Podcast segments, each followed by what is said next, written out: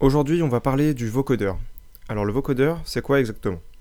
Donc c'est un outil musical qui permet de modifier des sons avec sa voix. Alors attention, faut pas confondre euh, autotune et vocodeur. Donc le vocodeur, ça permet de moduler un son avec sa voix. C'est par exemple ça. or here or here, which is really nice. Et l'autotune, ça permet d'ajuster la tonalité d'un son. On peut par exemple modifier la voix pour que ça soit à la bonne hauteur, c'est-à-dire passer de ça You ain't my boyfriend. I ain't your girlfriend. But, but you don't want me to see no. À ça.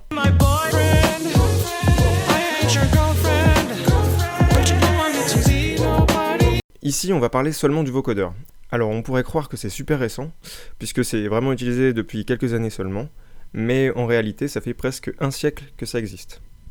Aujourd'hui, je vais revenir à la source du vocodeur et je vais vous raconter l'histoire de la Talkbox.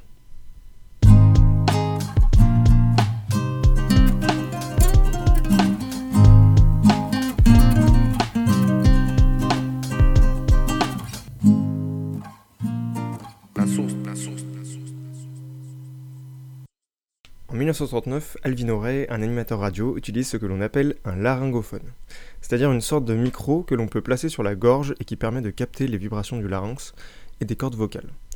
Et ça permet en fait euh, d'amplifier le son. C'est euh, la femme d'Alvino qui va porter le micro sur sa gorge pendant que lui va jouer de la guitare électrique style. La guitare électrique style, c'est en gros un manche de guitare où on peut frotter les cordes avec une barre en acier.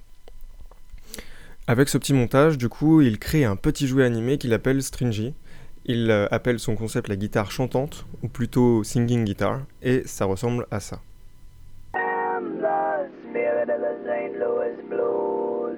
Donc ça, c'est la première forme de vocodeur qui a existé. Alors quand on regarde d'un point de vue historique, c'est pas très étonnant que ce soit Alvin O'Reilly qui a inventé ça, parce que par la suite, il s'est fait connaître pour plein de choses liées au traitement du son. Et euh, c'est considéré aujourd'hui comme le pionnier des instruments électriques. À l'époque, euh, son invention, ça amuse bien les gens, mais ça prend pas tellement. En fait, la singing guitar, on s'en fout un peu. Officiellement, Alvin O'Reilly, c'est le premier à avoir inventé une forme de vocodeur. Mais la même année, un autre artiste du nom de Gilbert Wright invente ce qu'il a nommé le Sonovox. Ça utilise le même principe que la singing guitar, sauf que cette fois, à la place du micro placé contre la gorge, il va placer des petits haut-parleurs sur la gorge et euh, le micro devant euh, la bouche, comme un micro normal. Et ça va donner ça.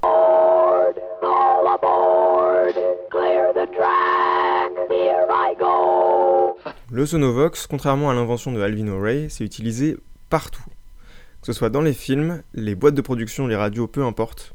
Tout le monde l'utilise, sauf les artistes. Jusqu'en 1940, un an après, où Ernest Tosch, un compositeur autrichien, l'introduit dans sa musique, qui par ailleurs se retrouvera dans le film The Ghostbreakers, en français Le mystère du château maudit. Quelques années plus tard, le célèbre groupe britannique Les Who commence peu à peu à l'utiliser, mais ça reste très léger. Une troisième personne va intervenir dans la démocratisation de ce petit outil qui a aujourd'hui tant de succès. Il s'agit de Pete Drake. Pete Drake, c'est un guitariste, il joue de la pedal steel guitar. Donc c'est euh, une guitare style, comme on a vu tout à l'heure, sauf que la pédale, euh, enfin il y a des pédales comme sur un piano, et ça permet simplement de rehausser ou baisser la tonalité. Par exemple, euh, ça donne ça.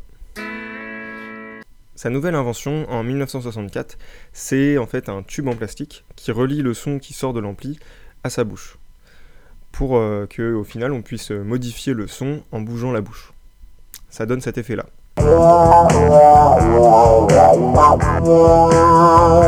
Donc euh, ça, euh, enfin ce concept, il appelle ça la Talkbox, même si le public aura tendance à l'appeler aussi Talking Steel Guitar, sûrement en référence à Alvin O'Reilly, dont je vous ai parlé juste avant. C'est une révolution dans le monde de la musique. Pete Drake sort trois albums où il se sert de sa Talkbox. Et quelques années plus tard, plein d'artistes se mettent à l'utiliser. On retrouve parmi les pionniers de la Talkbox Peter Frampton et son tube planétaire Show Me the Way, sorti en 1975. Et ce tube va marquer à jamais l'introduction de la Talkbox dans la musique. Après Peter Frampton, ce sont des dizaines et des dizaines d'artistes qui ont utilisé la Talkbox, comme par exemple Aerosmith, Daft Punk, Metallica, les Red Hot ou même euh, Snoop Dogg. La réelle innovation, elle arrivera quelques temps plus tard et ça s'appellera le vocodeur. On se dispensera du tuyau utilisé pour la talkbox et cette fois ce sera le son capté par le micro qui sera modifié directement par un clavier par exemple. Voilà, c'est la fin de l'épisode. Aujourd'hui, on a vu que les outils de modification du son qu'on retrouve dans la plupart des chansons actuelles, et bah, ça date de plus de 80 ans. J'espère que vous avez aimé, que vous avez appris des choses, et sur ce, on se retrouve dans une semaine. N'hésitez pas à me suivre partout et à mettre des bonnes notes sur les sites de streaming.